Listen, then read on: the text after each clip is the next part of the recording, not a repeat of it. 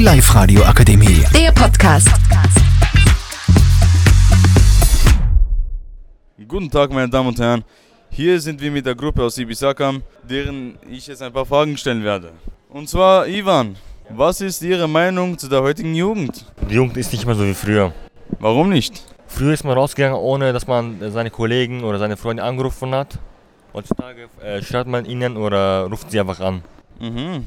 Ja, also, Bisa, was denken Sie, wie es früher denn war? Ja, früher war es generell viel besser, weil die Leute sind mehr rausgegangen, haben mehr Zeit mit Freunden verbracht und heute sitzen sie alle halt vorm Handy oder vorm Computer. Mhm. Und Justin, äh, denken Sie, dass es richtig oder falsch wäre, dass, dass Kinder oder Jugendliche halt nachts draußen bleiben dürfen?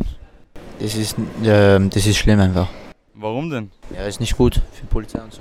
Okay, dann an den Altern. Was denken Sie, wie es in, der Zu in Zukunft aussehen wird?